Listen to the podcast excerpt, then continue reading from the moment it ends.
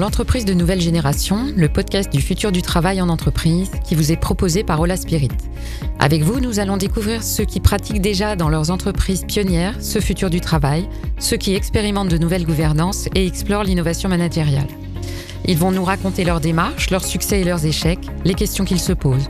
Et la règle est claire, pas de langue de bois et une totale indépendance de ton. Avant de démarrer, un petit rappel. Le sommet de l'entreprise de nouvelle génération se tiendra les 26 et 27 mars 2020 au centre de conférence Pierre Mendès France du ministère de l'économie et des finances, avec des intervenants de haut niveau venant d'une trentaine de pays. Des tarifs sont déjà disponibles pour les premiers inscrits. Cet événement sera aussi l'occasion d'une remise de trophées de l'entreprise de nouvelle génération avec l'ESSEC, Ola Spirit, Manpower, Octotechnologie et la Maïf. Des trophées auxquels vous pouvez postuler vous aussi si vous avez une démarche de gouvernance ou de management innovante. L'inscription se fait sur thenextgenenterprise.com.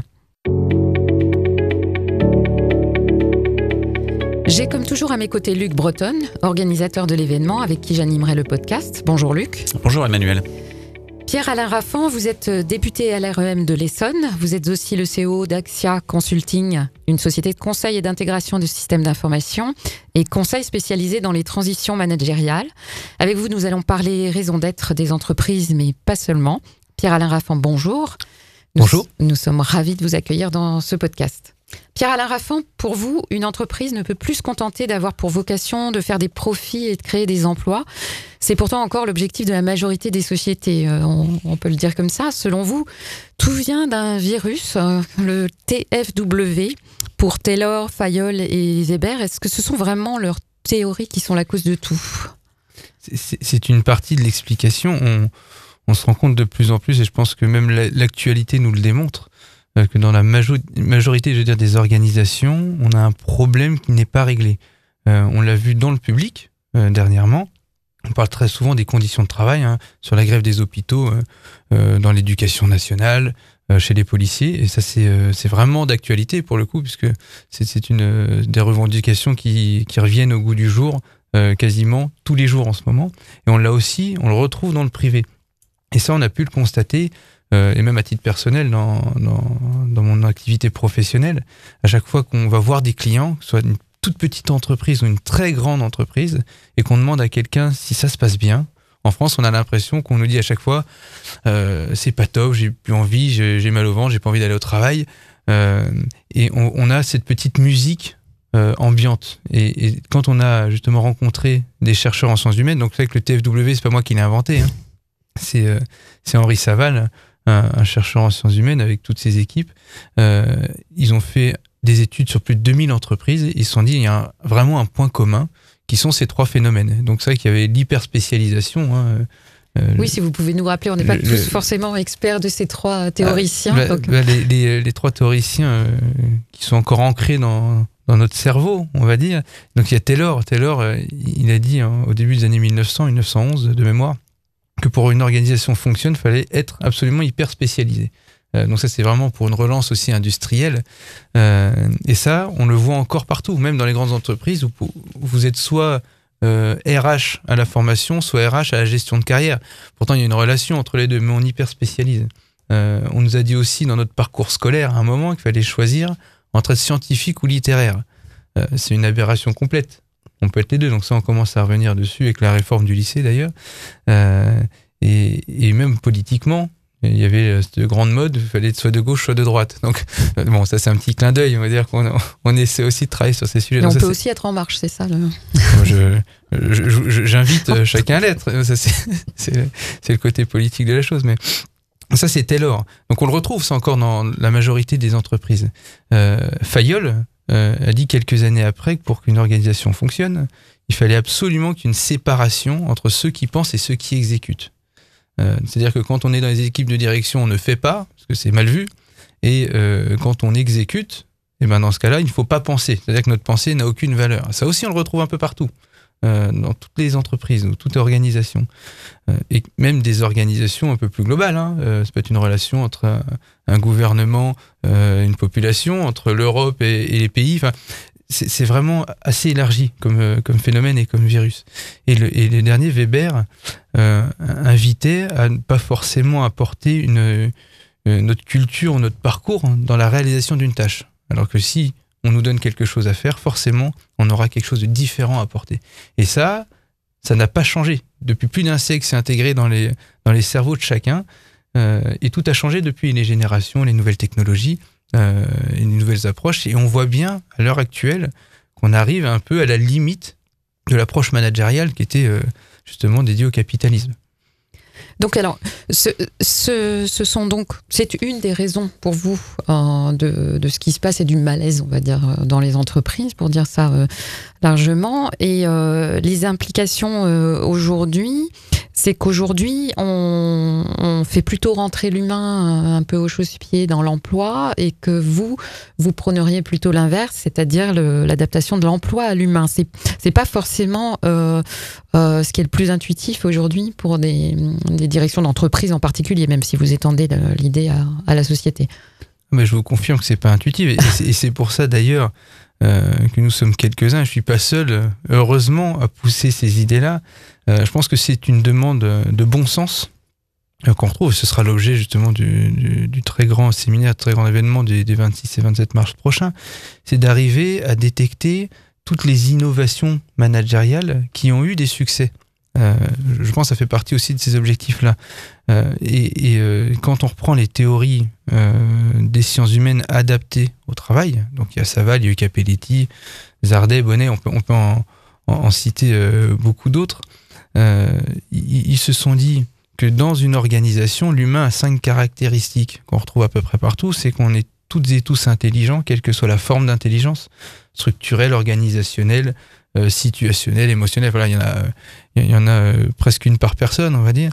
On est tous stratèges parce qu'on veut euh, forcément atteindre cette quête, en tout cas de l'émancipation ou du bonheur, si toutefois elle existe. on est tous comédiens, amnésiques et désobéissants quelle que soit l'organisation. Ça peut être un couple, hein, ça peut être une petite entreprise, ou encore, je, je l'étends toujours aux grosses entreprises ou, aux États.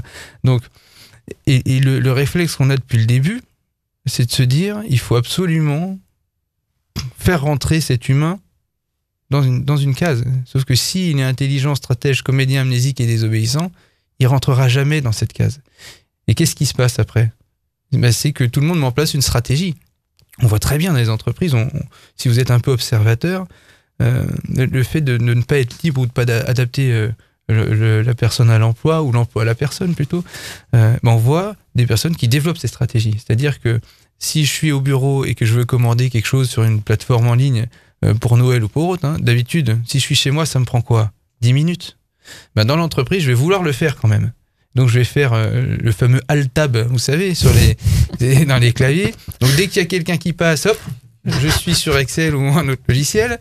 Et dès qu'on me regarde plus, je repasse. Donc c'est vrai que ma commande de 10 minutes chez moi va me prendre 30, 40 minutes au bureau. Donc ça, c'est un problème aussi de performance même pour l'entreprise. Donc voilà, c'est comment repenser l'emploi et notre rapport à l'emploi et au travail demain, mais en se basant plus euh, sur l'humain que euh, sur les volontés euh, du capitalisme pur et dur. Alors c'est en se basant sur l'humain, mais en fait, vous venez d'en parler un petit peu, c'est aussi sur des nouveaux modes de fonctionnement de l'humain et des entreprises. Alors tout ça vient du monde numérique, on est, on est un peu différent, on, travaille différemment, on mélange le, personnel et le, professionnel. Est-ce que c'est ça aussi la base de votre réflexion? Ça, c'est des réflexions aussi qui sont connexes, euh, ces histoires d'innovation de, de, managériale. C'est mmh. comment connecter le management au 21e siècle. Euh, c'est vrai qu'on est dans une société qui est de plus en plus aliénante. Euh, on a de moins en moins de temps euh, pour soi. Donc, on passe du temps dans les transports, on est hyper connecté. Le travail vient à la maison parce qu'il y a toujours des notifications à n'en plus finir. Et tout est urgent. Hein. Et ça, c'est Edgar Morin qui, qui, disait ça dans, dans la méthode. C'est que lui, il, a vu l'évolution de la société. Hein. Il a, je crois qu'il a 97 ou 98 ans maintenant. Et il a vu euh, l'évolution dans l'entreprise du phénomène de l'urgence au très urgent, au très très urgent. Hein. Tout est TTU maintenant dans, dans les mails, on priorise plus. Donc, on a une société qui est aliénante. Tout est urgent, on est hyper connecté. Et pourtant, qu'est-ce qui a le plus de valeur pour une vie? Bah, C'est le, le temps qu'on peut avoir aussi pour soi, avec sa famille, avec les autres. Donc, comment repenser et, et réimpliquer euh, ces sujets? Et il y a une phrase d'ailleurs euh, de Fei Fei Li, c'est la responsable de l'intelligence artificielle chez Google, euh, qui dit une chose très juste. Google a compris hein, les histoires de management il y a très longtemps, je pense, aussi. Après, il, peut y avoir des effets pervers. Il y a des frictions aussi. Euh, elle dit justement que, que, quand on pense au phénomène de l'intelligence artificielle, et de la numérisation, la digitalisation, elle dit les, les machines sont précises, rapides mais stupides, et les humains sont négligents, lents mais brillants. Donc il va falloir repenser la complémentarité des deux. Et ça, ça passe forcément par l'innovation managériale. Pour penser l'articulation entre les deux, en fait. On n'a on a presque plus le choix. Presque plus le choix, puisque de toute façon, les entreprises, si elles ne s'adaptent pas euh, au phénomène du numérique ou l'intelligence artificielle, euh, ne pourront pas être pérennes. Donc, à un moment, il faut utiliser ces outils, mais les utiliser avec nos valeurs et les valeurs humaines, celles qu'on veut pousser en France et en Europe. Alors si on parle de la France, euh, quel est le bilan que vous, que vous établissez aujourd'hui? Est-ce qu'on est plus ou moins en, retard, en avance sur ces sujets? Est-ce qu'on est pionnier? Est-ce qu'on a une capacité à faire entendre peut-être une, une, spécificité ou une culture plus européenne que les modèles que l'on que l'on voit euh, sortir bah, des États-Unis ou de l'Asie euh, où est-ce qu'on en est et quelle est votre action en tant que, en tant que député, au-delà du professionnel qui est euh, bien au fait de ces sujets d'innovation managériale Quelle est votre aspiration en tant qu'acteur politique pour permettre à la France de, s'émanciper encore plus sur ce sujet? Le, premier rôle de, l'acteur politique, déjà, c'est d'avoir conscience du sujet et des enjeux et de faire passer ses idées. Euh, et après d'arriver à détecter les, meilleurs acteurs, parce que seul on ne fait rien. Donc euh, l'idée c'est de créer cette force politique qui a envie euh, de traiter ce sujet et de faire de la France la pionnière, parce que je pense qu'on est euh, en retard, mais on a toutes les capacités de pouvoir être les pionniers en France, en Europe, voire dans le monde. Pourquoi? Parce que euh, on a toujours au fond de nous-mêmes, je pense en France, cette créativité toujours là. Euh, et on le voit partout, hein, que ce soit dans le milieu professionnel, euh, dans la recherche, dans le bénévolat, euh, ça, ça, fourmille toujours en France. on arrive à être créatif, on a quand même toujours en tête ce siècle des Lumières, il y en a un peu partout en France. Mais, mais, après, c'est comment agréger pour pouvoir passer à l'étape d'après? On doit s'adapter, mais le... après, on a un autre défaut en France. Donc on a cette créativité, mais l'autre défaut, c'est qu'on on attend toujours de voir si ça marche ailleurs pour tenter les sujets. Et ça, on l'a dans la technologie, on l'a eu sur les même les euh, même si ça fait parfois un peu polémique, les, compteurs connectés pour, pour l'électricité. On a attendu que ça marche en Suède, au Canada ou un peu partout dans le monde pour dire c'est bon, c'est sûr, on y va. Euh, alors que on, a, on, a, tout, on a tous les cerveaux euh, et, et, toutes les technologies pour le faire. Donc là, l'idée, c'est de se dire on a tous ces acteurs-là, il faut qu'il y ait une conscience politique et des citoyens et des entreprises sur ces sujets pour pouvoir leur démontrer une chose. Plus on va, enfin mieux on va s'occuper de l'humain dans l'entreprise, on va être beaucoup plus à l'écoute, moins il y aura de dégâts sociaux. Hein, les burn-out, brown-out, bore-out, euh, qui sont d'ailleurs de plus en plus euh, suivis et détectés dans les entreprises, hein, sur les CHSCT. Et qui sont un coût. Et forcément, derrière, il y a une performance économique, et pour l'entreprise, et pour la société. Donc ça a été évalué. Hein. Euh, je crois que les entreprises passent à côté d'un potentiel économique de 20 à 70 000 euros par salarié par an. C'est un peu dommage. Hein. Euh, et si on, on, se concentre même sur le phénomène même de l'absentéisme, euh, et ça, il y a des études qui sont sorties il y a, il y a quelques mois là-dessus, l'absentéisme en France, c'est 108 milliards d'euros par an qui est gaspillé. Et ça, on pourrait en rattraper au moins 50% par des techniques différentes de management. Il faut des ostéopathes dans chaque entreprise et après le corps euh, s'en portera mhm. forcément mieux. Alors, très, très concrètement, euh, l'action politique a un sens, évidemment, derrière tout ce que vous expliquez. Et euh, en, dehors de ce qui, dans la loi Pacte, est euh, l'entreprise à mission, sa raison d'être, etc., vous avez aussi, vous, proposé un, amendement pour accompagner financer, financer l'innovation managériale, justement, dans l'entreprise. Alors, de, quoi est-ce qu'il s'agit? Comment, comment ça se passe concrètement? Qui, qui peut être accompagné? Et de, quoi, de quel type d'accompagnement parle-t-on? Parce que là, on n'est pas dans une formation technique très facile à identifier, mmh. très facile à circonscrire. C'est un peu différent. Mais quand, on a débuté la loi Pacte, euh, donc Pacte c'est le, plan d'action pour la croissance et la transformation des entreprises, euh, on a abordé différents sujets. C'est comment faire en sorte que nos entreprises en France fonctionnent mieux et pour pouvoir justement être, faire partie des meilleurs euh, dans l'Europe et dans le monde. Il fallait libérer les entreprises des charges administratives et ça, ça a été fait. Il fallait aussi les aider à passer des, formes de rebond. Donc il y a le rebond technologique, on a vu, les, innovations de rupture, euh, ce qui faisait partie d'un gros budget, 250 millions par an, euh, qui est dédié à la BPI. Hein, c'est la BPI qui porte ces sujets, donc la Banque publique d'investissement, euh, pour pouvoir aider les entreprises qui veulent investir dans ces nouvelles technologies. Mais on s'est dit qu'on ne doit pas s'arrêter là. Hein, c'est la phrase très à la mode de, Rabelais qui dit Science sans conscience n'est que ruine de l'âme. Donc accompagner la technologie, oui, mais accompagner aussi le management. Et ce qu'on disait tout à l'heure hein, en, début euh, d'interview, l'un ne va pas sans l'autre.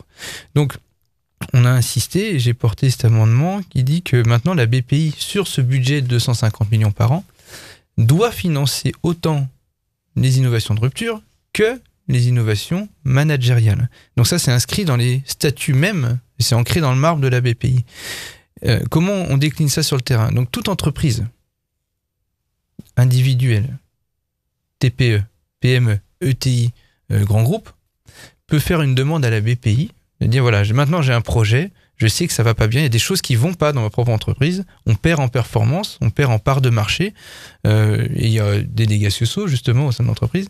Euh, j'ai besoin d'être accompagné sur ce sujet. Et donc là, on peut faire une demande. J'ai ce projet-là et la BPI pourra donc financer cet accompagnement. Donc il y aura ce diagnostic, dire voilà ce qui va pas chez vous et comment adapter euh, votre organisation et la connecter au 21e siècle. Euh, et je vais vous accompagner sur le diagnostic et aussi dans la mise en œuvre. Hein, parce que très souvent, ce qui bloque les petites entreprises ou les moyennes, parfois les grosses, c'est le financier. Hein. et on ne pense pas directement à chaque fois au management. Hein, on essaie d'avoir un, business développeur en plus ou, faire de la R&D, ce qui est indispensable. Mais on pense jamais aux problèmes ou très rarement aux problèmes de fond euh, qui est ma propre organisation. Donc ça se fait, il y a une prise de conscience depuis quelques années, mais il faut passer à l'échelle maintenant. Donc maintenant, on a, on a les budgets pour, et donc il n'y a plus d'excuses pour un patron euh, de dire je ne vais pas investir sur ce sujet, puisque ça peut être pris en charge au, moins sur le début de cet accompagnement. Alors effectivement, moi je, moi je dis ça de la manière suivante, je dis tout le monde n'a pas une capacité d'innovation produits et services euh, qui est l'apanage des grandes sociétés technologiques aujourd'hui. Par contre, tout le monde, quelle que soit sa taille, son secteur, euh, son activité, a une capacité d'innovation managériale et peut en, en tirer les bénéfices de manière extraordinaire. Vous avez cité quelques chiffres très impressionnants. Et ça, c'est vraiment à la disposition de tout le monde. Donc maintenant, on a bien compris le dispositif que vous venez de décrire. Comment euh, on va réussir à toucher euh, toutes les PME, puisque 98% de, du paysage français économique sont quand même des PME, quelques ETI et puis très peu de grands groupes. Donc l'enjeu est quand même massivement sur les entreprises, soit de taille intermédiaire, soit de petite euh, taille. Comment est-ce qu'on va réussir à expliquer euh, l'existence de ce dispositif et de permettre ce passage à l'échelle euh, concrètement que vous avez permis via, via la loi Pacte et cet amendement? J'ajoute juste quelque chose, peut-être les sensibiliser à ce, ce besoin d'innovation autre que technologique, parce que souvent on fait rimer innovation avec technologique. Mais c'est presque l'étape la plus difficile. Alors c'est vrai que intégrer, faire voter une loi, ça n'est pas simple, euh, surtout sur des sujets qui sont pas intuitifs. Euh, on n'y reviendra pas euh, aujourd'hui, mais le plus difficile, une fois qu'on a l'outil qui est disponible, c'est comment faire le service après vote. Hein, on l'utilise très souvent. Et, pour ça, on a besoin de tout le monde. On a besoin de ce type d'événement parce qu'on arrive à concentrer sur deux jours une population extraordinaire qui va pouvoir euh, déjà partager ses expériences et chacun pour être ambassadeur de ce sujet, parce que ça, on y reviendra euh, lors, de, lors de séminaires. Ça, c'est une première chose. Après, on a besoin d'impact médiatique, parce que faut de la, je dis pas de la pédagogie, je dis de l'andragogie maintenant, euh, de dire il faut expliquer à chacun la valeur du management et la prise de conscience de l'importance de l'innovation managériale. C'est pour la pérennité de l'entreprise. Euh, et, ça qu'il faut chacun le comprenne. Après, nous, ce qu'on fait, on a, quelques petites actions. On est très aidé euh, sur certains articles et j'en remercie euh, aussi Luc Breton qui nous accompagne parce que c'est un, des meilleurs ambassadeurs du sujet en France et je l'en remercie. on, a besoin de toucher les médias de masse et on va y revenir. C'est un travail de longue haleine, mais on va le faire. J'ai écrit aussi à l'ensemble des syndicats pour leur mettre sous les yeux la connaissance du, dispositif, donc les grands syndicats, mais aussi les, les, représentants des petites entreprises, hein, la CPME par exemple, ou d'autres. On va passer aussi par les CCI, euh, Chambre de commerce et d'industrie, qui sont au plus proches des entreprises. Euh, donc voilà, on, là on laboure le terrain, on laboure le terrain, ça prend un peu de temps, mais euh, la, mission est tellement belle, et c'est même l'objet de mon engagement politique. Hein. C'est sur ce sujet à l'époque que j'avais écrit euh, à François Hollande, à Emmanuel Valls, Myriam El Khomri et Emmanuel Macron. Et c'est Emmanuel Macron qui m'avait répondu en disant c'est vrai que c'est un sujet qui n'est pas abordé, il va falloir l'aborder euh, dans les prochaines années. Donc, euh, ça commence à venir. Et par contre, il faut absolument ne rien lâcher et, faire corps avec tous ceux qui, qui défendent ces sujets-là pour en parler. Si c'est pas tous les jours, ce sera toutes les semaines, mais il faut qu'on développe cette culture de l'innovation managériale au sein de chaque entreprise. Formidable, en tout cas euh, très euh, très motivé pour pour vous aider à, à démultiplier. Euh, bien bien sûr au quotidien, c'est c'est aussi le sens de mon engagement total. si on regarde un peu le, la suite de la loi Pacte, puisque la loi Pacte finalement mm. met un socle qui va permettre aux premières entreprises de, de se déclarer société à mission, d'entrevoir des, des dispositifs euh, notamment capitalistique, pour évoluer vers des, des formats euh, de, de fondations partenariales, par exemple. Quel pourrait être, au-delà de déjà ce premier enjeu qui est de diffuser tout ce que l'on vient de dire, hein, donc ça va déjà prendre un certain temps et une, une, une réelle énergie, mais je pense qu'en tout cas, les dirigeants, de ce que j'en comprends, ont tous fait le constat qu'il y a un sujet et que c'est leur priorité. Ils ont juste un sujet de comment j'exécute, comment je mets en place euh, ces choses-là.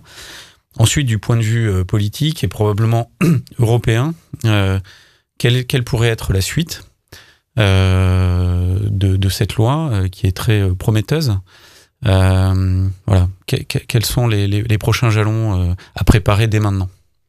C'est vrai que l'idée de ce sujet, c'est d'arriver, une fois qu'il y aura la prise de conscience effective du sujet au sein de chaque entreprise, c'est de pouvoir valoriser euh, toutes les entreprises qui auront connu un nouveau succès grâce aux innovations managériales. Il y en a déjà eu hein, dans le passé. J'ai toujours en tête euh, Brioche Pasquier qui a commencé dans les années 90 sur ces sujets, euh, qui a pu être dans une situation difficile à l'époque et maintenant qui, a connu un développement extraordinaire, qui s'est développé à l'international, qui arrive par un, un, nouveau mode de redistribution, arriver à distribuer justement jusqu'à un 17e mois de salaire selon les années à chaque salarié, euh, parce qu'il y, y, a beaucoup plus de performance au sein de l'entreprise et un partage aussi qui est, qui, est bien amélioré, une meilleure redistribution. Donc forcément, ça motive chacun. Donc ce qu'il faut, c'est qu'on trouve toutes ces sociétés pour en faire les meilleurs exemples. Et je pense qu'on peut en faire un modèle européen. Euh, très très souvent, euh, ces derniers temps d'ailleurs, Bruno Le Maire, qui est ministre de l'économie et des finances, euh, invite à ce qu'il y ait un capitalisme responsable. Et nous, ce qu'on pousse, c'est d'avoir un capitalisme socialement responsable, euh, mais au niveau européen. On, peut arriver à prendre le contre-pied euh, de toutes les techniques de management, on va dire actuelles, qui ne sont pas les meilleures ou plus adaptées en tout cas à notre société, et en faire un vrai modèle euh, européen. Et ça, j'y crois beaucoup.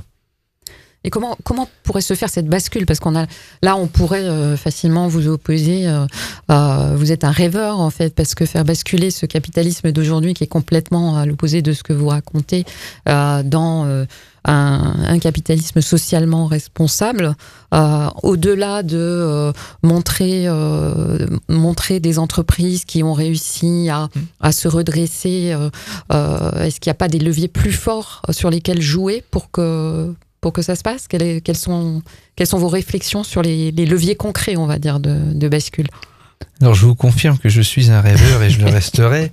Euh, c'est ce qui nous permet aussi euh, d'avancer sur, sur, pas mal de sujets. Euh, le capitalisme a été appliqué parfois pour relancer une machine industrielle, mais après, on avait forcément ce réflexe, parce que c'est l'ADN même du capitalisme, c'est de faire du profit en permanence, d'augmenter les marges et toujours être en croissance. Après, il y a deux sujets. Est-ce qu'on peut toujours maintenant être en croissance avec les problèmes que ça pose, euh, notamment les problèmes écologiques? Ça, c'est un premier sujet, c'est une question que tout le monde doit se poser. Et est-ce qu'on peut toujours être en croissance euh, quand finalement je détruis même la plus belle valeur de mon entreprise, qu'est l'être humain? Ça, c'est la deuxième question à se poser. Mais si je reste uniquement concentré sur un capitalisme effréné, moi, je, je vois comprendrais même pas pourquoi un patron, une patronne de grande société, à qui on propose un schéma qui respecte beaucoup plus l'humain et qui en plus augmente les performances économiques, qui est l'objet même, hein, irait refuser le sujet même si on est concentré que sur l'économie. Donc là, c'est le modèle qui est proposé. On dit changer de paradigme, changer de façon de faire. Vous aurez beaucoup plus d'engagement de chacune de vos troupes et à la fin, tout le monde y gagnera. Et vos troupes, et votre entreprise, et vous-même en tant que dirigeant. Donc je, ne vois pas comment on peut refuser un modèle comme ça. Alors, il y, a le, y a une question qui me vient immédiatement en, vous écoutant. Quand je regarde par exemple le financement de l'innovation, il a été beaucoup accéléré aux États-Unis, euh, en particulier dans la Silicon Valley, par les fonds de pension euh, qui ont permis euh, la mise à disposition de, de, de capitaux dingues dans des temps très courts. le, le CDO de la, de la Maïf m'expliquait qu'il il débarque tous les six mois ou tous les trois mois euh, des, nouveaux acteurs sur l'assurance avec des, niveaux de financement euh, série donc des petits GAFA. Euh, c'est inédit. C'est possible parce que il y a cette manne financière provoquée par les fonds de pension. Et donc par rapport à ce que vous venez de dire, moi ma question c'est est-ce que finalement il n'y a pas une asymétrie géographique et culturelle qui fait que même si nous nous décidions d'ajouter des critères de notation extra-financière à l'évaluation, au ranking euh, des sociétés, euh, on se ferait doubler de toute manière et, euh, et laminer euh, par la compétition, soit chinoise, soit américaine, qui, elle, raisonnerait toujours sur des critères euh, exclusivement de d'excédent brut d'exploitation ou de résultats nets, enfin économiques. Et finalement, est-ce que on va arriver à faire basculer euh, le monde économique dans un nouveau paradigme qui soit plus humain, qui soit plus euh, responsable par la base. Euh, Est-ce que ce sera suffisant? Euh, Aux États-Unis, il y a aussi des initiatives comme B Corp, mm. euh, en, en, Asie probablement d'autres également. Est-ce que le bottom-up peut renverser la table? Ou est-ce que l'Europe et la France, en, proposant un, modèle alternatif, peut arriver à, compenser cette asymétrie euh, financière extrêmement forte euh, qui, qui, quand même euh, aujourd'hui fait la loi quoi. Enfin, voilà. Hmm. on, est loin d'être naïf là-dessus. la différence entre ces, ces, régions, c'est que les, États-Unis ont compris le sujet il y a très longtemps et ils font corps. La Chine font corps aussi, ils ont une autre culture, une autre approche. En Europe, on ne fait pas encore vraiment corps sur ces sujets. Donc ça devrait être une des trois priorités de l'Europe. C'est-à-dire forcément, et la nouvelle présidente l'a rappelé, qu'il y a cette rupture technologique où on doit être des pionniers. On n'a pas les moyens financiers de le faire, mais on a toute cette créativité. On sait aussi réguler, ce qui permet de protéger c'est une forme de souveraineté numérique. On pourrait avoir une souveraineté managériale. Je sais pas, je lance le sujet comme mmh. ça. Et après, il y a, l'écologie. Et sur ces trois sujets qui sont finalement connectés, euh, on pourrait en faire le pilier européen où tous les pays s'entendraient. Après, euh, l'union fait la force, cette phrase est très connue, maintenant il faut aussi l'appliquer. Euh, ça, c'est une première chose. Financièrement, on, on sera toujours moins puissant que les États-Unis et la Chine qui ont d'autres réserves et d'autres sujets. Par contre, je, pense que notre créativité notre énergie peut faire en sorte de renverser ou d'avoir peut-être une nouvelle place sur l'échiquier mondial. Ça, j'y crois absolument. Après, il y a peut-être d'autres choses à penser. Oui, les fonds de pension, il peut y avoir des nouveaux critères à mettre dans les agences des notations des pays, hein, euh, qui sont une compétition, en disant, si on intègre ces sujets-là pour faire cette compétition, parce qu'on est toujours, dans cette compétition permanente, de dire bah, si vous ne faites pas ça, vous, ne serez, mal classé. Et après, il y a peut-être d'autres approches. Hein. Euh, le PIB, oui.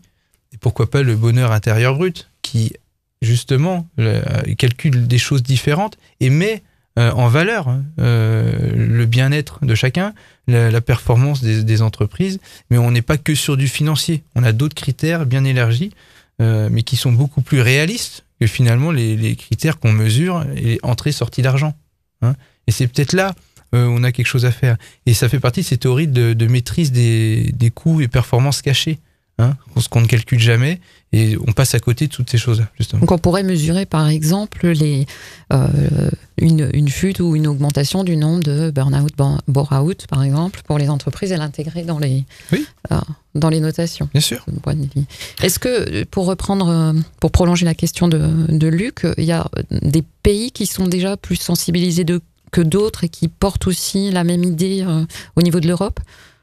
Mais on, le voit très souvent, ce sont les pays du Nord qui ont compris ça il y a très longtemps, et ils l'ont intégré eux-mêmes dès l'éducation, dès le plus jeune âge. Donc c'est vraiment une culture. Quand on parlait de virus tout à l'heure, c'est que le virus, il est intégré presque dans notre code génétique à un moment. Hein. C'est qu'on est, on est éduqué, on apprend par mimétisme, et, après, euh, on, répète euh, ce qu'on a appris.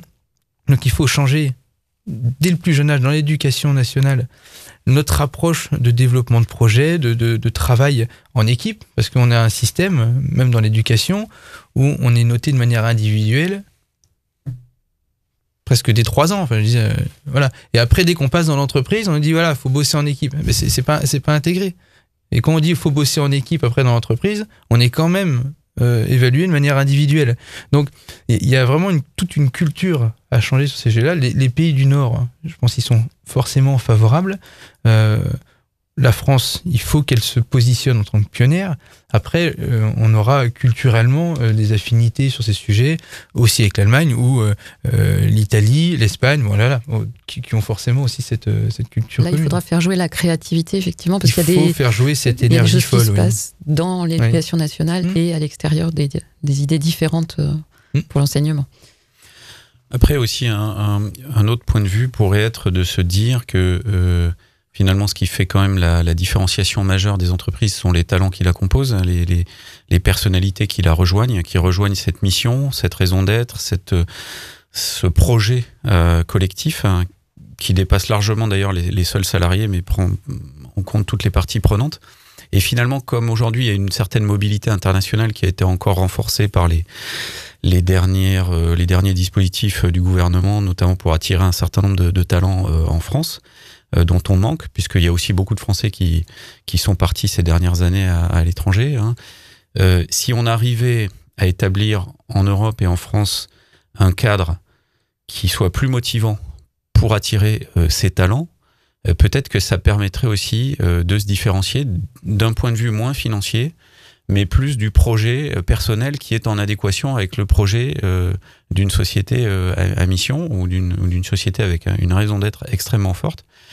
Et puis, une dernière remarque, c'est on voit quand même que des grands acteurs, euh, alors on peut toujours discuter euh, de la sincérité de la démarche, mais comme BlackRock, Goldman Sachs, qui sont quand même vus euh, comme des représentants de, de, l'empire ou des caricatures capitalistes et de la rentabilité extrêmement forte, sont en train, elles aussi, d'intégrer sans attendre la régulation, sans attendre que l'État américain ou, ou d'autres euh, légifère en la matière des critères euh, de responsabilité. Donc, euh, quand même, dans la société, ce, bottom-up que je décrivais avant, il est, en train de se matérialiser. Je pense que les individus qui ont fait beaucoup, enfin qui ont fait des études et qui, qui ont envie d'œuvrer de manière utile sont en train de faire des choix et ils sont mobiles de plus en plus, hein, ça on le sait bien. Et puis les grands acteurs économiques qui eux aussi se disent mince, je fais des des sessions pour attirer les, talents. Euh, moi, j'avais fait ça dans, une grande entreprise précédemment. On attire de moins en moins. Peut-être qu'il faut quand même qu'on change euh, notre logiciel, quoi. Hein. Euh, donc c'est quand même réconfortant. Je, je, pense que de façon systémique, tout ce que vous évoquiez sur euh, le climat, le sens au travail, etc., c'est en train de se mettre en ligne. Quoi, hein. donc, on, peut, on peut espérer aussi que les choses s'accélèrent par les acteurs eux-mêmes. J'ajouterais qu'il y a récemment des étudiants de grandes écoles de commerce, si je ne me trompe pas, qui ont fait des déclarations pour dire qu'ils n'iraient pas dans des entreprises qui n'auraient pas d'engagement sociétaux, euh, environnementaux, etc. Donc, euh, qui pourrait être un autre levier. C'est vrai qu'on ressent, cette prise de conscience hein, de, plus en plus. Les, euh, les, les, jeunes, et même les moins jeunes d'ailleurs, qui, qui, arrivent ou qui changent d'entreprise, ont pris conscience de, de cette valeur de la vie le plus important dans la vie, c'est d'avoir du temps pour nous, de se créer des bons souvenirs et de s'épanouir sur différents sujets, que ce soit des passions ou euh, ce qu'on peut faire au travail, parce que c'est là-dedans, aussi dans cette valeur travail, qu'on peut s'épanouir et se réaliser. Euh, il y a une prise de conscience en disant, il faut qu'on change, il faut refaire les fondations de la maison, pour le coup. Hein. Euh, ça prend du temps, et de l'énergie, comme vous le disiez, mais je crois, je crois beaucoup une chose, c'est que dans, cette jeunesse que ce soit des, juniors ou des jeunes seniors, euh, on peut les appeler, euh, il y a une volonté de construire quelque chose de nouveau, que ce soit en France, au niveau européen, ou même de manière plus étendue sur le, sujet de la francophonie. moi, j'aimerais que l'Europe, et que la France déjà, se mette en relation avec les Québécois sur ces sujets, qui ont une autre approche, avec les pays d'Afrique francophone, où il y a une énergie mais qui est complètement dingue, il y a une jeunesse qui a, juste envie de participer euh, à ce nouveau monde, euh, au sens positif, hein, pas politique du terme. C'est-à-dire il faut reconstruire quelque chose pour préserver notre planète. Et ça me fait penser au, concept d'anthropoétique euh, d'Edgar Morin qui disait qu'il faut d'abord mettre notre énergie, nos politiques au service de l'espèce, donc de la planète, puis de la société, et enfin au niveau des individus. Et dans la société actuelle, on a l'impression qu'on fait l'inverse. On se concentre sur les individus, des fois sur la société, et puis l'espèce, la planète, l'environnement, c'est tellement lointain que, que tant pis. Donc c'est vrai qu'il faut réinverser la vapeur euh, sur ces sujets, et, et ça fait partie de notre âge, c'est notre priorité de chaque jour. Mais Pierre-Alain Raffan, merci beaucoup. Merci Luc Breton. Merci à vous tous pour votre écoute et retrouvez-nous dans les autres podcasts de l'entreprise de nouvelle génération avec d'autres experts et praticiens du futur du travail.